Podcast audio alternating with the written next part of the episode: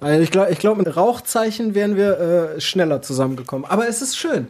Wir sind in einer großen Runde, Ende des Jahres.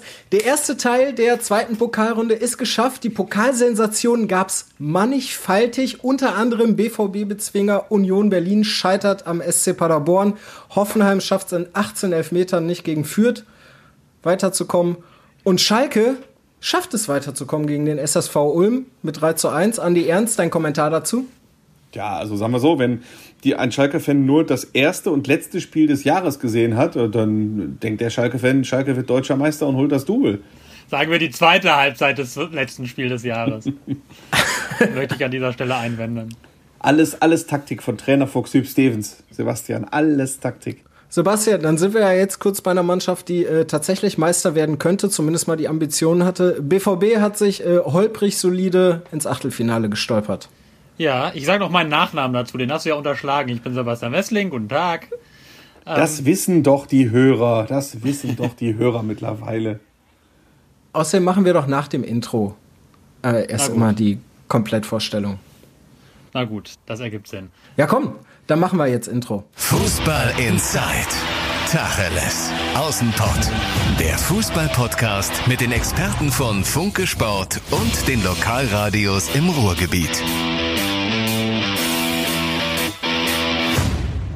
Und damit Tag zu Tacheles aus dem Pott. Äh, ich bin Johannes Hoppe und wir haben die Pokalnachlese mit Funke-Reporter Sebastian Wessling. Guten Tag. Und Funke-Kollege Andreas Ernst. Ich freue mich, dass ihr beide dabei seid. Johannes, Johannes, jetzt müssen wir auch noch mal sagen, das ist äh, seit Corona-Zeiten die Premiere. Es ist der erste Podcast zu dritt seit gefühlten Ewigkeiten. Und wir sehen uns sogar natürlich nicht Auge in Auge, äh, sondern virtuell. Äh, aber es ist äh, ein absolutes Fest, muss ich schon sagen, meine Freunde. Ja. Für alle ja. Sinne. Ja, ich hoffe für die Hörer auch, muss ich jetzt mal dazu sagen. Vielleicht sagen die Hörer jetzt auch, nee, nee, bitte macht lieber zu zweit, das ist besser. Ah, deswegen müssen wir uns, deswegen müssen wir uns jetzt auch äh, ordentlich beleidigen, damit wir dem Hörer auch was bieten. Also, los geht's. Schöner Untergrund, Sebastian. Was steht da? Watz? Was? Ja, das muss man jetzt auch erklären für die Hörer. Ich sitze vor einem virtuellen Hintergrund in Zoom, da ist das äh, Stadion Essen eingeblendet und selbstverständlich ist äh, eingeblendet die Watz Westkurve, eine der Zeitungen meines Arbeitgebers der Funke Mediengruppe. So, dann wissen wir auch jetzt, wo ihr arbeitet. Ich würde sagen, lass uns, auch wenn das schön ist, einfach so zu plaudern, lass uns mal wirklich über Fußball, über die ernsten Dinge reden und vielleicht hören wir als erstes mal ganz kurz Hüb Stevens zum Sieg gestern der Schalker gegen Ulm. Jedes Spiel ist wichtig. Ja, auch ein Pokalspiel, aber wir haben vorher gesagt, dass wir eine Runde weiterkommen wollten. Und das haben wir äh, erreicht und da muss man zufrieden sein. Ja, das ist äh, kurz und knapp, damit musst du zufrieden sein, aber ganz ehrlich, Andi, jetzt mal so mit Blick auf das Jahr, Schalke kann mit gar nichts zufrieden sein, oder? In 2020? Nee, ich habe äh, gerade noch geschrieben, 2020 war in der 116-jährigen Vereinsgeschichte sicherlich eins der dunkelsten. Es gab ganz dunkle Zeiten beim FC Schalke 04, völlig klar, aber ähm, das war schon eins der schwierigsten der Vergangenheit. Also in diesem Jahrtausend äh, sowieso. Und äh, ich glaube, dass es zuletzt so scheiße gelaufen ist, war 1990 oder 89, als der Verein in der zweiten Liga in Abstiegsgefahr geraten war und vor dem Absturz in die Oberliga Westfalen äh, stand, bevor Peter Neuruhr übernommen hat. Der damals noch junge Peter Neuruhr, um es so, so mal zu formulieren. Aber das ist jetzt die absolut schwierigste Situation und auch so ein Pokalspiel gegen Ulm, äh, das jetzt ein wirklicher Pflichtsieg ist, ähm, kann das jetzt auch nicht retten. Also das muss ich ganz ehrlich sagen. Und ich meine damit, dass der Verein in vielen Bereichen ähm, sehr schwer aufgestellt ist, vor einer sehr schweren Zukunft steht, ähm, vor einer sehr schweren Rückrunde steht. Äh, ja, und dieses 3 zu 1 ist nett für den Weihnachtsbaum, das ist nett für die Fans, einfach mal ins Bett zu gehen abends und mal nicht verloren zu haben, äh, aber halt auch nicht mehr. Hm. Sebastian, hast du das Spiel auch gesehen? Die Möglichkeit bestand ja, aber du warst, du warst in Braunschweig, ne? Ich war in Braunschweig, ich habe Teile des Spiels gesehen. Also ich habe tatsächlich ähm, Also ich, ich, bin ja nach Braunschweig gefahren, da habe ich auf der Fahrt logischerweise nichts vom Spiel gesehen. Das Spiel war ja vor dem BVB-Spiel. Ähm, als ich dann allerdings im Stadion war, habe ich äh, mein Tablet aufgeklappt und mir die zweite Halbzeit angeguckt. Und ich habe tatsächlich eine, eine WhatsApp geschrieben an den Kollegen Andi Ernst äh, mit dem Inhalt, das sah ja in der zweiten Halbzeit teilweise nach Fußball aus. Also da war ich tatsächlich, wenn man, wenn man, da, da schließe ich an das an, was Andi am Anfang gesagt hat, wenn man nur diese zweite Halbzeit gesehen hat, dann würde man denken, da hat ein ganz solider Bundesligist eigentlich gespielt, ist seiner Favoritenrolle gerecht geworden und hat relativ souverän gegen den Regionalligisten gewonnen, wie es von ihm erwartet wird. So, also das finde ich, also in der zweiten Halbzeit sah das, was ich gesehen habe, sehr ordentlich aus. Ja, und der alte Trainerfuchs äh, hat das hinterher auch genau so begründet, ähm, dass er nämlich gesagt hat, äh, wir müssen, wir richten unseren Fokus auf die zweite Halbzeit äh, weil sie damit gerechnet haben, dass der Außenseiter, für den es das Spiel des Jahres oder das Spiel des Jahrzehnts ist, wann spielt Ulm mal in der Felddienst Arena, dass der Außenseiter gerade in der ersten Halbzeit alles tut und alles gibt, ähm, um dieser Außenseiterrolle gerecht zu werden und vor allen Dingen, um die Schalker Verunsicherung auszunutzen. Und ähm, also wenn ein Bundesligist in seinem eigenen Stadion gegen einen Viertligisten mit langen Bällen operiert, äh, um einigermaßen aus der eigenen Hälfte rauszukommen, ist das schon schwierig. Aber Stevens hat gesagt, und zwar klar, in der zweiten Halbzeit äh, bauen die ab, dann schießen wir unsere Tore, dann erarbeiten wir uns unsere Chancen. Und im Prinzip ist das so aufgegangen. Spricht aber natürlich dann auch äh, gegen Schalke, dass man in so ein Spiel geht mit einer Defensivtaktik, in ein Heimspiel gegen eine Mannschaft, die drei Klassen tiefer spielt und bei weitem nicht diese Spielpraxis hat, weil die Oberliga, äh, Regionalliga Südwest hat erst wieder zwei oder drei Spieltage gespielt, hatte, hat davor eine Unterbrechung gehabt. Also das ist schon äh, schwierig. Aber mein Gott, es ging darum, eine Runde weiterzukommen. Äh, selbst das haben viele Schalke-Fans ihrer Mannschaft äh, nicht zugetraut. Wie viele Fans haben eine Blamage befürchtet oder ein Elfmeterschießen oder eine Verlängerung und so ist es ja nicht gekommen. Ja, du hast ja auch von Elfmeterschießen gesprochen. Äh, ne? Du erinnerst dich? Ich erinnere mich. Es hat ja in der ersten Halbzeit war es ja auch schon echt echt öde, wenn wenn der Serda da nicht so ein Ding raushaut und dann quasi da die Dose mit öffnet, um mal diese Floskel zu bemühen, dann dann kann das halt auch sein, dass Ulm dann irgendwie einen reinknickert, weil ein paar Chancen hatten die ja auch schon, ne? Du, die Offensive bestand daraus äh, einfach Abschlüsse. Das hat man genau gesehen, dass Stevens denen gesagt hat, Abschlüsse, Abschlüsse, Abschlüsse. Äh, und der Torwart von Ulm war jetzt auch nicht besonders gut. Äh, ein Tor hat er auch wirklich verschuldet und hat wirklich kaum einen Ball festgehalten. Ähm, und Serda hat den Ball einfach einmal gut getroffen. Und ansonsten ging es nur darum, hinten irgendwie dicht zu halten, halt die Null, ne? Und äh, den Ball hinten rauszukloppen. Und das sah dann nicht besonders fein aus normalerweise war es ein 0 zu 0, zu 0 Spiel zur Pause, so ganz klassisch. Und das ist äh, für ein Zweitrunden-Pokalspiel gegen einen Außenseiter, da wiederhole ich mich, schon etwas äh, schwierig. Ich finde, ich finde, du hast schon dann auch gesehen, wie viel dann einfach Kopfgeschichte ist. Ne? Also, ich meine, dass, dass es dann in der zweiten Halbzeit besser lief, das hatte ja dann damit zu tun, dass man endlich mal führte und dass man irgendwie offen, jetzt auch nicht so die, zumindest in der zweiten Halbzeit, glaube ich, als Schalke nicht die ganz große Angst haben müsste, dass da musste, dass da wahnsinnig was schief geht. Und dann hast du schon gesehen, dass dann einige doch etwas befreiter aufspielen konnten und ein bisschen Fußball spielen konnten. Da waren ja dann wirklich teilweise ganz, ganz nette Kombinationen dabei, immer mit der Einschränkung, war halt gegen den Viertligisten. Aber ich finde, du hast dann schon ein bisschen gesehen, wenn die dann einmal, wenn die dann einmal so ein bisschen befreit sind, dann sind das ja keine ganz schlechten Fußballer, die da rumlaufen. Du, ich muss auch dazu sagen, ich habe gerade noch bei Twitter von den Kollegen von FUMS äh, einen, einen Beitrag gesehen, äh, dass einer gesagt hat, ist das die schlechteste Bundesligamannschaft aller Zeiten? Und da muss ich dann sagen, nein. Also äh, von dieser Mannschaft, die zum Beispiel, ich habe mir das, die Aufstellung angeguckt, als Schalke im September 2019 äh, in Leipzig 3 zu 1 gewonnen hat, was zweifelsohne ein sehr überzeugender Sieg bei einer Champions League-Mannschaft war. Da hat damals David Wagner Julian Nagelsmann ausgecoacht. Das ist wirklich erst ein Jahr her. Aber aus dieser Mannschaft, die damals äh, dieses Spiel gewonnen hat, sind noch sieben Spieler da. Also diese Mannschaft könnte fast in der Besetzung immer noch von Anfang an spielen. Und deswegen kann das nicht die schlechteste Mannschaft der Ligageschichte sein. Sowas zeigt dann auch, wie Sebastian das sagt und wie die Schalker das auch immer wieder sagen. Natürlich gibt es noch viele weitere Probleme, aber eins ist halt wirklich diese schlimme Serie, diese Kopfsache, dass immer, wenn du eine gegnerische, das siehst du auch gegen den Regionalligisten. Der Gegner hat eine Ecke und Ulm hatte eine Menge davon. Dann fängst du wieder an zu flattern, weil du in jedem Spiel eigentlich nach einer Ecke ein Tor irgendwie kassiert hast. Äh, nach einem Rückstand holst du nicht mehr auf, weil du einfach in, im Kopf hast, das klappt eh nicht mehr. Du weißt überhaupt nicht mehr, wie das ist, wenn du gewinnst. Ich, ich liebe ja Twitter und was da für geile Sprüche kamen, als Schalke gestern auf einmal 2 zu 0 und 3 zu 0 führte, das war ja irre. So Fans äh, wie von wegen hoch, wir haben ja sogar eine Tormelodie. Äh, so, also das sind so, da kamen halt richtig äh, geile Sprüche, hast du auch gesehen, das tut der Seele der Fans gut.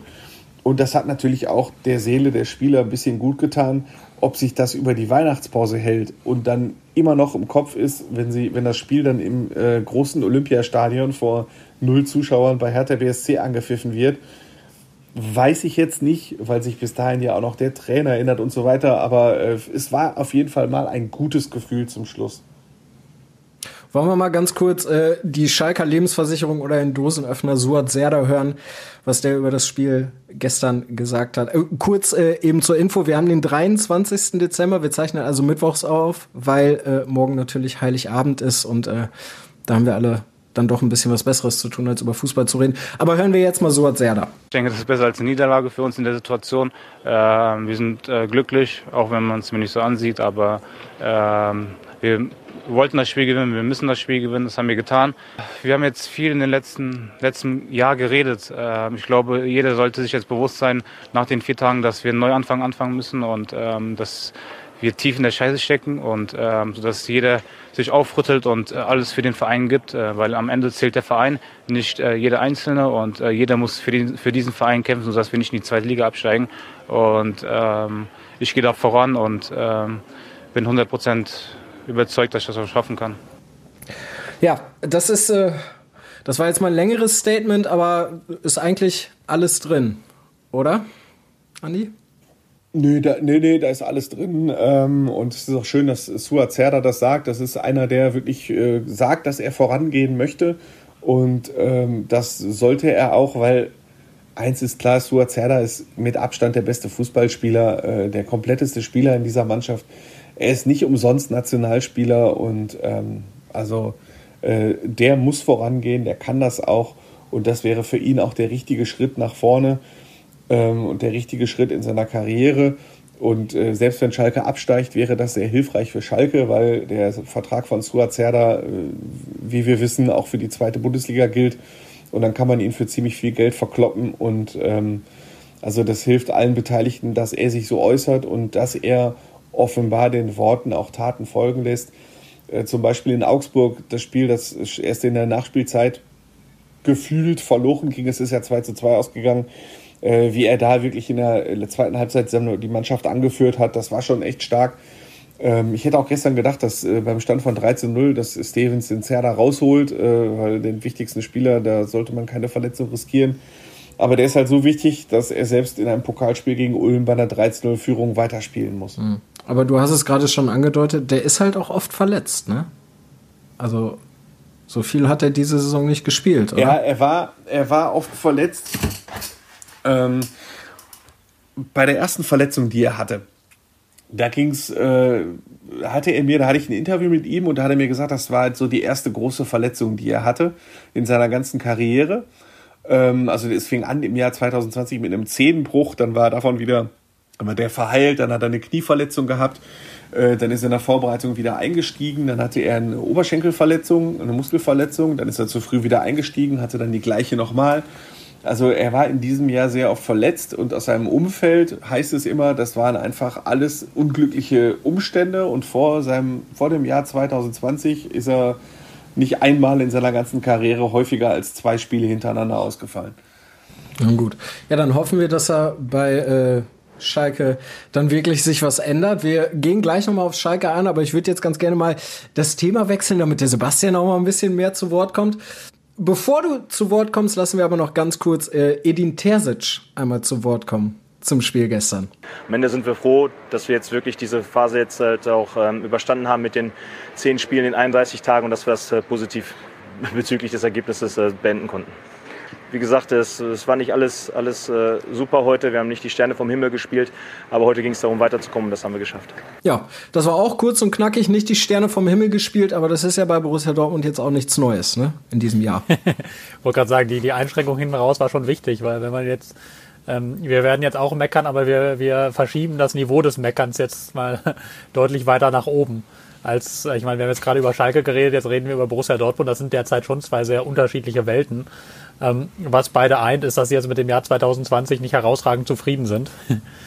ähm, um es vorsichtig zu formulieren. Und ähm, ja, jetzt, also das Spiel in Braunschweig, das war so ein, so ein Spiel, da hast du natürlich auch wieder gesehen, dass noch einiges im Argen liegt. So habe ich es heute auch kommentiert ähm, dass das bloß durch den Trainerwechsel noch links nicht alles gut ist, dass du viel hast, an dem du noch arbeiten musst, dass, dass allein dadurch, dass Edin Terzic das jetzt macht, es noch längst nicht heißt, dass die Mannschaft auf einmal die Sterne vom Himmel spielt, wie gesagt, aber du hast halt ein Spiel bei einem, bei einem Zweitligisten doch recht souverän am Ende gewonnen. Also ich meine, das, der Sieg war ja verdient, der war zwar glanzlos, der war dreckig, aber ähm, du hattest ja die, die besseren Chancen, du hattest mehr Chancen. Also Braunschweig hatte einen gefährlichen Schuss an die Latte, viel mehr nicht.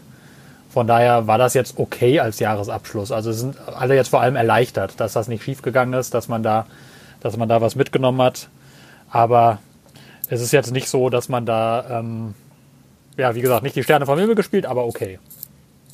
Hm. Und Jaden Sancho kann nur noch Pokal. Ne? Der hat jetzt in zwei Pokalspielen hat er zwei Tore geschossen und zwei vorbereitet. Das ist auf jeden Fall noch, noch bessere Quote, als er vergangene Saison komplett hatte. Aber in der, in der Liga läuft es überhaupt nicht. in der Liga hat er null Tore. Also das ist ein erheblicher Unterschied ja, in deutlich mehr Spielen. Ja, ähm, ja klar. Also Jaden Sancho ist einer, einer, an dem es so ein bisschen hängt, dass er besser werden muss. Ich habe heute mit, mit Hans-Joachim Watzke sprechen können. So ein kurzes na, Halbzeitfazit ist es ja nicht. Also Jahresendfazit gezogen. Und der hat also er hat es jetzt nicht auf eine spezielle Person bezogen, aber er hat ganz klar gesagt, wir müssen die, uns bei den einzelnen Spielern individuell verbessern. Also es müssen, wir sind, wir haben zu viele Spieler, die außer Form sind. Da, das muss besser werden. Das ist so die Hauptsache, an der es krankt. Hat aber auch gesagt, also seine Bilanz war ganz klar, in der Bundesliga sind zu wenig Punkte da. Sagt er, so ein Zwei-Punkte-Schnitt muss eigentlich der Mindestanspruch von Borussia Dortmund sein.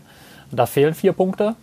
Ähm, in den Pokalwettbewerben ist es ja okay. Du bist jetzt im DFB-Pokal weiter, hast natürlich jetzt zwei relativ leichte Gegner gehabt, ähm, aber bist halt weiter, bist voll im Soll. Was war jetzt gegen Braunschweig auch okay. In der Champions League bist du weiter mit 13 Punkten als Gruppenerster, das ist absolut in Ordnung.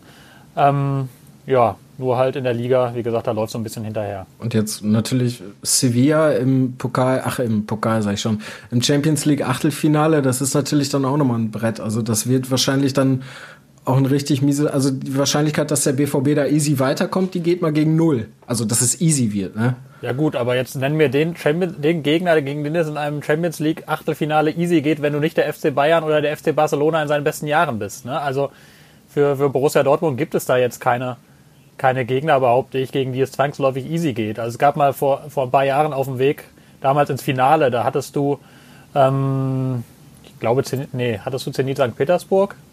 Weiß ich, nee, Dynamo oder Dynamo Kiew, einen von den beiden. Dynamo genau, Kiew, Dynamo ich, Kiew ja. war das, genau. Und das war, äh, das war relativ leicht im Endeffekt. Da hat man zweimal sehr deutlich gewonnen, aber das ist ja eigentlich schon, schon die Ausnahme. Ich meine, die letzten beiden Jahre ist der BVB im Achtelfinale gescheitert. Ähm, also das, das Bei, beide Male am Filanisten, ne? Beide, ja klar, also. beide Male am Finalisten, aber, aber das hätte man ja zum Beispiel bei Tottenham auch nicht vorher zwingend gewettet, dass das der Finalist ist, sondern da hätte man vor den Spielen gesagt, okay, das ist eine Mannschaft auf Augenhöhe mit Dortmund. Aber es zeigt auf jeden Fall, das sind beides, also das sind einfach, du wirst keinen einfachen Gegner als BVB im Champions League Achtelfinale kriegen. Da ist Sevilla sogar noch, behaupte ich, einer der leichteren. Wenn du siehst, du hättest auch Atletico Madrid kriegen können, du hättest, glaube ich, den FC Barcelona kriegen können. Ähm, die ja Gruppenzweiter waren und noch ein paar andere. Also von daher kannst du dich über das Los Sevilla jetzt auch nicht beklagen. Gut, aber ist ja eh alles Zukunftsmusik mit äh, Sevilla. Das Spiel steht fest, gegen wen es in der zweiten Pokalrunde geht, ist äh, auch noch nicht klar. Das wird, glaube ich, am 13. Januar erst ausgelost. Also ist auch noch ein bisschen Zeit. Vorher spielen ja noch Bayern und Leverkusen. Ähm, aber was mich gestern tatsächlich überrascht hat, Sebastian, Steffen Tigges, glaubst du, den sehen wir jetzt öfter. Nur zur Info für alle. Das ist der Kapitän der U23. Hat, glaube ich, in 17 Spielen 12 Tore gemacht und 7 vorbereitet. Ist also ein richtig guter.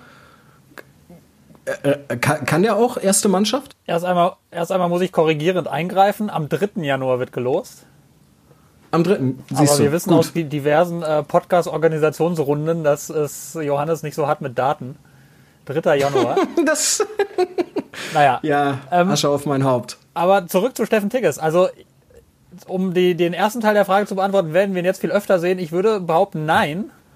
Ähm, was gar nicht so sehr mit ihm zu tun hat, sondern mit der Tatsache, dass, dass Erling Holland äh, jetzt einfach wieder zurückkehrt. Der ist, hat seinen Muskelfaserriss weitgehend überwunden und alle gehen davon aus, dass er, wenn es am, auch am 3. Januar dann gegen Wolfsburg geht, dass er dann wieder dabei ist. Und dann dürfte auch Yusufa Mokoko seine Kniebeschwerden überwunden haben. Und deswegen glaube ich, dass das jetzt ähm, erst einmal nicht geplant ist oder ist, ist erstmal nicht geplant, dass er jetzt wahnsinnig oft dabei sein wird. Das kann sich natürlich ändern. Also wenn jetzt, wenn tatsächlich einer der beiden Stürmer mal wieder ausfällt, dann kann man sich gut vorstellen, dass ihn, dass ihn Edin Terzic wieder dazu nimmt, weil er auch recht zufrieden war tatsächlich mit ihm. Also Tigges hat das ganz gut gemacht. Der hat, ähm, der hat äh, Tiefe gegeben, der, der hat, hat diese Läufe hinter die Kette genommen, der das Sturmzentrum äh, fest besetzt. Das ist ja immer so ein Problem, wenn da, wenn da ein Reus oder ein Brand oder so spielen, die interpretieren das immer so ein bisschen anders und dann fehlt dir oft dieser Anspielpunkt in, im Zentrum. Den hat Tigges geboten und das, das hat Terzic gut gefallen und deswegen, wenn nochmal einer, wenn nochmal die etablierten Stürmer ausfallen sollten, wobei es ein bisschen lustig ist, von, bei einem 20-Jährigen und einem 16-Jährigen von etablierte Stürmer zu reden.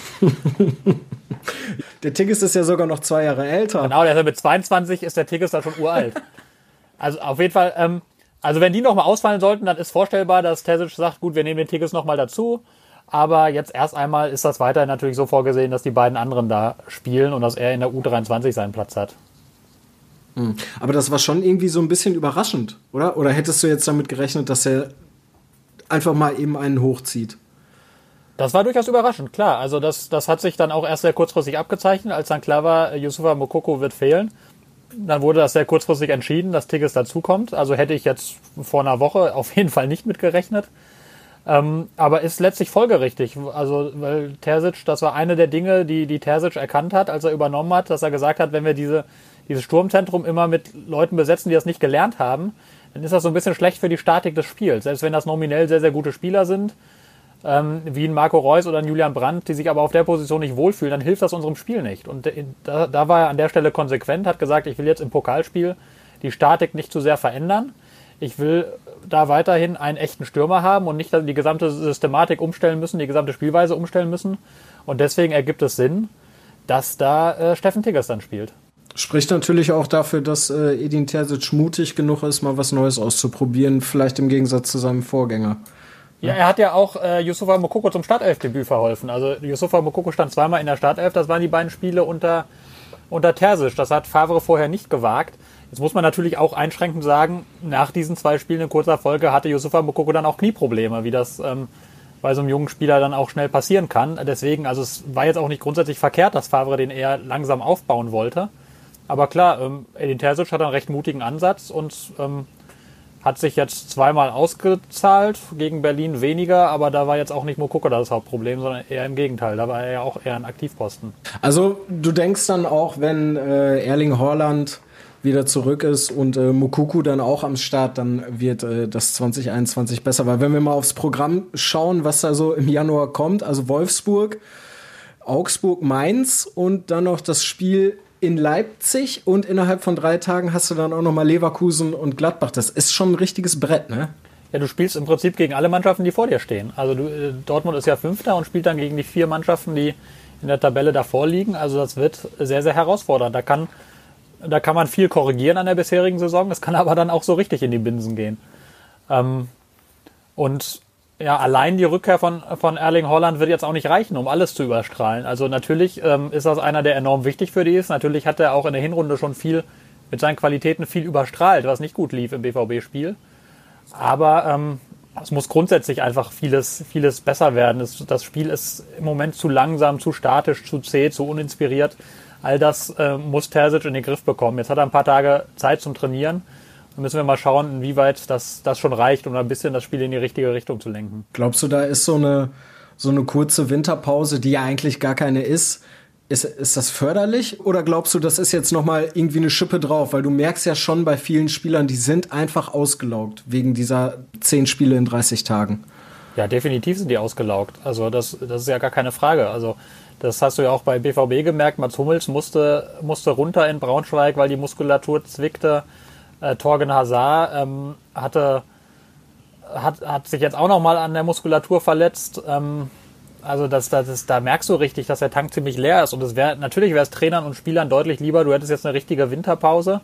Gut, die war jetzt in der Vergangenheit ja auch nie wahnsinnig lang, aber du könntest mal irgendwie wenigstens jetzt eine Woche oder anderthalb Urlaub machen und dann dich nochmal irgendwie anderthalb Wochen oder eine Woche, eine gute Woche gescheit vorbereiten. Das hast du nicht, damit musst du jetzt irgendwie umgehen. Ist natürlich für Terzic nicht ideal, aber wenigstens hat er jetzt mal ein paar Tage, an denen er mit allen Spielern trainieren kann. Das hat er ja in der Vergangenheit bislang gar nicht gehabt seit der Cheftrainer ist. Mhm. Da war mhm. ja immer nur Spiel, Regeneration, Abschlusstraining, Spiel, Regeneration, Abschlusstraining, Spiel und so weiter. Also und jetzt hat er, hat er wenigstens mal ein paar Tage, aber ja, ideal ist die Konstellation natürlich nicht, aber das, das bringt ja auch nichts darüber zu jammern. So geht es allen Mannschaften. Wir haben nun mal diese Corona-Krise.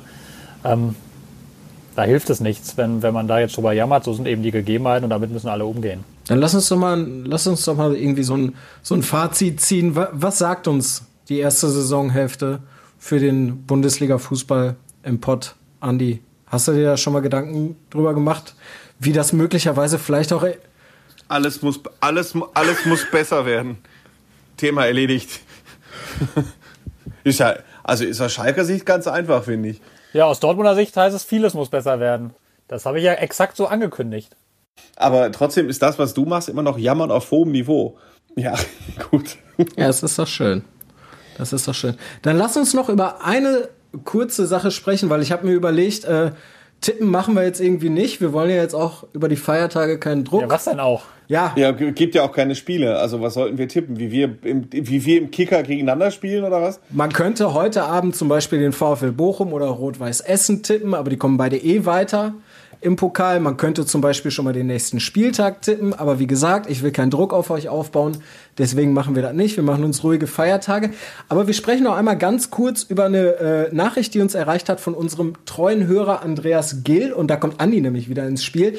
Der fragt nämlich, ob wir, also du Andi im Speziellen als Schalke-Experte, dir schon mal Gedanken darüber gemacht hast, was passiert, wenn Schalke absteigt. Die haben über 200 Millionen Euro Miese und äh, er schreibt, die würden dann wohl eher weniger gegen Sandhausen oder Heidenheim spielen, sondern wahrscheinlich eher gegen Schermbeck oder Haltern. Darf ich ganz kurz was einschieben? Wenn er nicht nur treuer Hörer, sondern auch treuer Leser von Andi Ernst wäre, dann wüsste er die Antwort.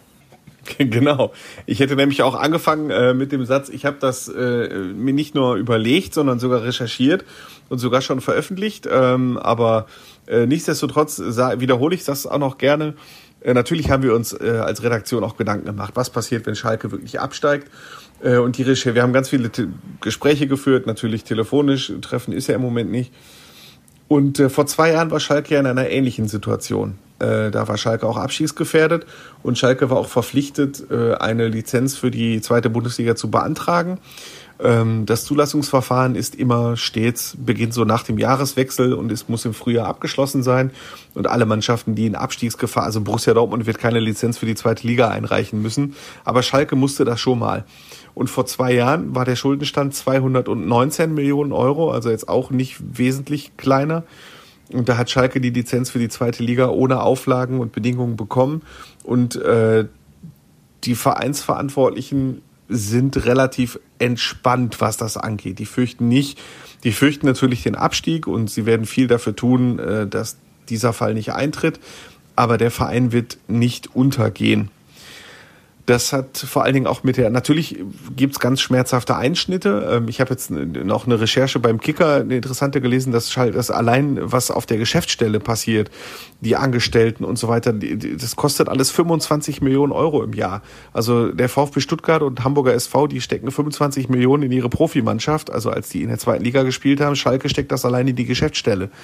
So, also da meine mein ich, es muss in allen, auf allen Ebenen des Vereins erhebliche ähm, Einschnitte geben. Äh, und da sind Einnahmen durch Transfers ganz wichtig. Ähm, Schalke bekommt zum Beispiel von Juventus Turin mit an Sicherheit grenzender Wahrscheinlichkeit 18,5 Millionen Euro für Weston McKenney. Dann, wie ich vorhin angesprochen habe, der Vertrag von Suazerda gilt für die zweite Liga, der Vertrag von Marc, von Marc, weiß nicht, aber von Amin Arid gilt für die zweite Liga, der Vertrag von Osan Kaba gilt für die zweite Liga. Du kannst also ganz hohe Transfereinnahmen generieren. Die sind wichtig. Äh, dann laufen elf Spielerverträge aus. Das heißt, äh, auch da zum Beispiel Nabil Bentalebs, der Topverdiener, der kommt auch runter von der Gehaltsliste. Da hast du quasi den natürlichen Effekt, dass du dein Gehaltsniveau reduzieren kannst. Äh, und so wird Schalke sehr viel sparen müssen.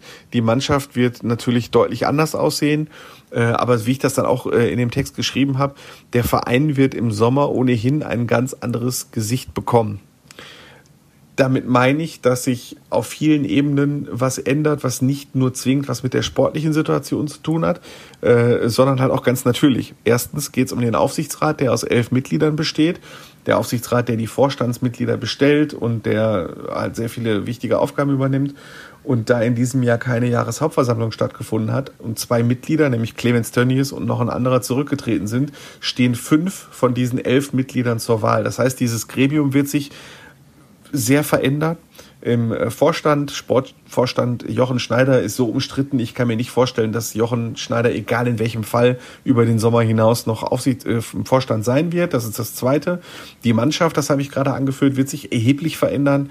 Äh, dann wird es, so wie ich denke, einen neuen Trainer geben, nochmal für ab Juli. Jetzt muss ich halt einen Einschub leisten, weil wir im Moment uns auf einem Standpunkt bewegen am 23. Dezember um 17 Uhr da gibt's den neuen Trainer noch nicht. Nach allem, was ich jetzt weiß, kommt ein erfahrener Trainer bis zum Saisonende und dann gibt's einen neuen. Kann natürlich sein, dass wenn du, lieber Hörer, das jetzt am 27. Dezember hörst und äh, Guardiola wurde für acht Jahre verpflichtet, dann ist der Satz, den ich jetzt sage, stimmt ja natürlich nicht.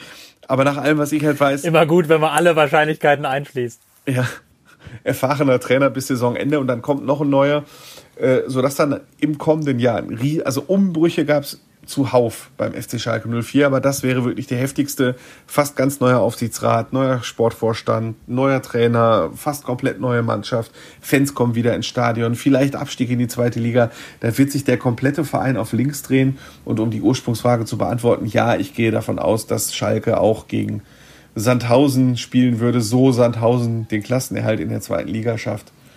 Ähm, ich hoffe nur nicht, dass es zu einer Relegation Schalke gegen Bochum kommt. Das wäre doch für mich nicht so schön. Um, als, als kleine, kleine Ergänzung vielleicht, ist es ja auch so, dass im ersten Jahr sind die Einschnitte noch nicht so dramatisch, wie sie dann werden. Also du, wenn du als, als Erstligist absteigst, dann profitierst du noch eine Weile davon, dass du, wenn du in der ersten Liga warst und Schalke profitiert im Moment auch noch davon, dass sie in der Vergangenheit doch recht erfolgreich waren und deswegen immer noch recht hohe Fernsehgelder beispielsweise kriegen. Das fällt nicht alles auf einen Schlag weg auch nicht in der zweiten Liga, sondern wird, wird dann graduell heruntergefahren.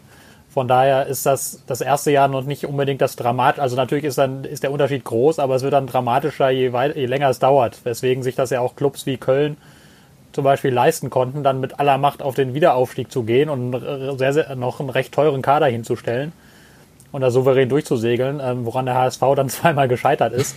Die müssen sie jetzt mal langsam packen, sonst wird es für die halt deutlich enger. Aber grundsätzlich greifen diese Unterschiede, also es sind natürlich Unterschiede da, aber so richtig greifen die erst irgendwie nach zwei, drei Jahren. Aber dann so richtig. Mir ist jetzt gerade auch noch was eingefallen, was wir tatsächlich noch mal eben kurz tippen können. Wir tippen jetzt einfach mal den neuen Schalke-Trainer.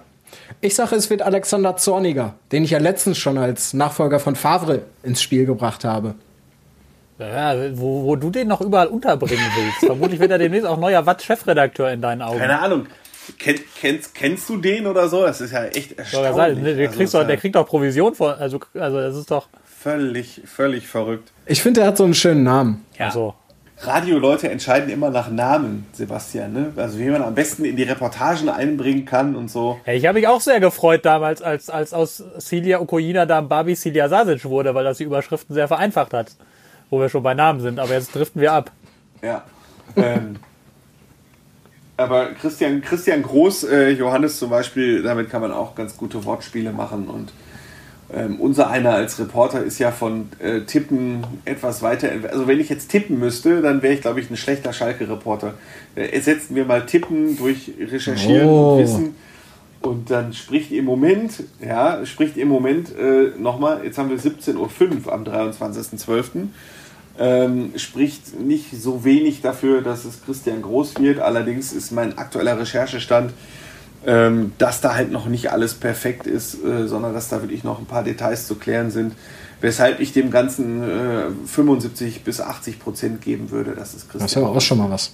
Ja, was soll ich denn jetzt noch sagen, nachdem der Schalke-Reporter das gesagt hat? Da werde ich ja mich hüten zu widersprechen. Also ich, äh, ich kann mir das als Ergänzung, ich kann mir Alexander Zorniger überhaupt nicht vorstellen in der aktuellen Situation auf Schalke. Ganz ehrlich. Also ähm, natürlich gibt es da eine Verbindung zu Jochen Schneider und natürlich hat, hat Zorniger an gewissen Stationen sehr erfolgreich gearbeitet. Wenn du aber siehst, was, wie, wie das beim VfB Stuttgart alles auseinanderflog, wo jetzt äh, Alexander Zorniger auch eher als, als schwäbischer Bollerkopf aufgefallen ist, der dann irgendwie seine Spieler noch zerlegt hat, der Timo Werner dann nach Spielen vor laufender Kamera zersägt hat und der einen, einen sehr, sehr konsequenten Offensivfußball spielen ließ da und, und aggressives Pressing mit der Folge, dass sie hinten ein Tor nach dem anderen kassiert haben. Also den jetzt in der aktuellen Situation in dieser Konstellation da auf Schalke reinzusetzen, das wäre egal was man von seinen Qualitäten hält, und ich glaube, dass es grundsätzlich ein sehr guter Trainer ist, aber wäre, glaube ich, jetzt der absolut falsche Mann an diesem Ort mit dem, was er mitbringt.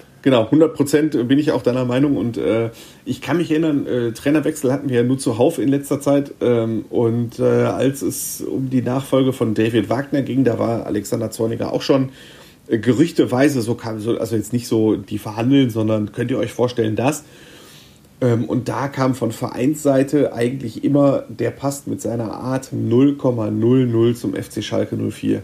Und ich wüsste nicht, warum sich das drei Monate später geändert haben sollte. Ähm, und so wie wir halt auch erfahren haben, ja, mein Gott, natürlich wird im Aufsichtsrat mal rumgeguckt, wer wäre denn verfügbar und wer, wen, wen kennt man und wer ist bekannt. Ähm, aber zwischen einfach mal kurz Namen austauschen und wirklich die Leute anrufen, ist ein ziemlich großer Unterschied. Und äh, Alexander Zorniger war nie so ein richtig ernsthaftes Thema. Wahrscheinlich ist jetzt, hört, hörst du, lieber Hörer, am 27. das und Zorniger hat schon sein erstes Training geleitet. Müssen wir beide zurücktreten. Dann, das wäre natürlich, äh, dann äh, wäre das natürlich ein bisschen blöd. Ähm, aber ich, man muss sich ja auch äh, aus dem Fenster lehnen und seinen eigenen Recherchestand nach vorn bringen. Und ich würde echt sagen, Christian Groß, darüber sollten wir dann beim nächsten Podcast mal reden, weil das ist natürlich auch ein verdammt großes Risiko. Der war vor acht Jahren zum letzten Mal im äh, europäischen Fußball tätig, äh, als er bei den Young Boys Bern rausgeflogen ist. Der hat zuletzt acht Jahre gearbeitet äh, in Saudi-Arabien und Ägypten. Da ist er wunderbarerweise zwar Trainer des Jahres geworden, zweimal. Ähm, aber also wie einmal in Saudi-Arabien, einmal in Ägypten und hat auch Titel gewonnen. Ähm, aber das heißt halt nichts, weil ähm, ich meine, das ist halt nicht europäischer Fußball. Warum man ihn holt, ist, er ist ein harter Hund, äh, er scheucht die Spieler vor sich her, er ist in der Kabine nicht einfach und er hat mit zwei Traditionsvereinen, nämlich mit Tottenham in England 1997 und mit Stuttgart in Deutschland 2008, die hat er schon mal aus vergleichbaren Situationen sehr überzeugend herausgeholt und äh, was ich meine, was soll er auf Schalke machen? Der soll kommen, der soll die Spieler fünf Monate quälen, Klassenerhalt schaffen und dann wieder gehen. Und das traut man ihm offenbar zu. Ähm, aber ich meine, das werden wir ausführlich wahrscheinlich beim nächsten Mal bequatschen, wenn wir auch O-Töne von dem neuen Trainer, so er denn Christian Groß heißen würde, ähm, werden wir die dann auch einspielen können. Oder von Alexander Zorniger. Vielleicht wird der es ja noch. Auch Christian Groß und Jochen Schneider kennen sich noch aus Stuttgart, wenn ich das richtig im Kopf habe, oder?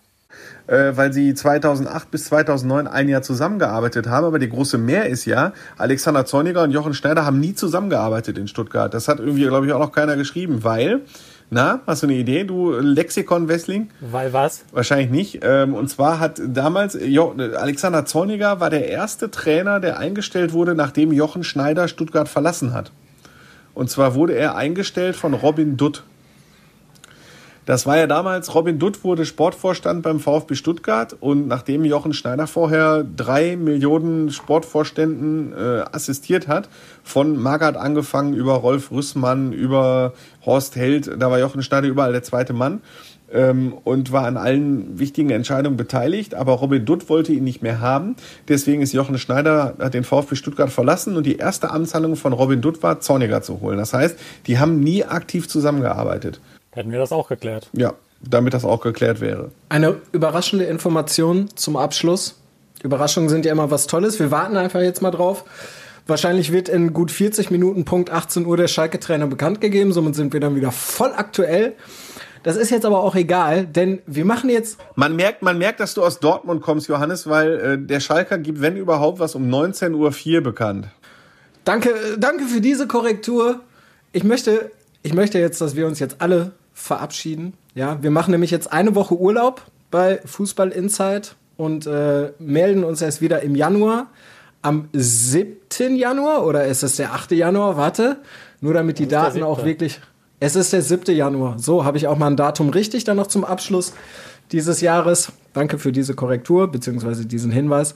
Ähm, Timo Düng ist dann wieder Moderator bei Fußball Insight. Wir sind raus. Ich verabschiede mich. Ich bin Johannes Hoppe und Sebastian Wessling und Andi Ernst haben die letzten Worte des Fußballjahres 2020. Ja, Jungs, ich wünsche euch und wünsche allen ich wünsche euch und allen Hörern frohe Weihnachten, feiert schön, denkt nicht an Fußball, verbringt Zeit mit der Familie und Jungs, ganz ehrlich, euch auch und ich bin stolz, dass wir diese Folge äh, über die Bühne gebracht haben. Die dauert jetzt, glaube ich, 35 Minuten und liebe Hörer, ihr könnt euch gar nicht vorstellen, wie irre kompliziert das war, diese Folge mit drei Personen aufzuzeichnen. Äh, dass das funktioniert hat, dass ihr das hören könnt, ist ein, gleicht einem Weltwunder und äh, Deswegen wünsche ich euch beiden ganz besonders frohe Weihnachten. Und einen guten Rutsch. So, ich wähle weniger pathetische Worte. Bei mir klingelt es an der Tür. Ich bin damit raus. Wünsche natürlich auch frohe Weihnachten und einen guten Rutsch euch und allen Hörern und man hört sich im neuen Jahr. Tschüss. Fußball Inside, der Fußball-Podcast mit den Experten von Funke Sport und den Lokalradios im Ruhrgebiet.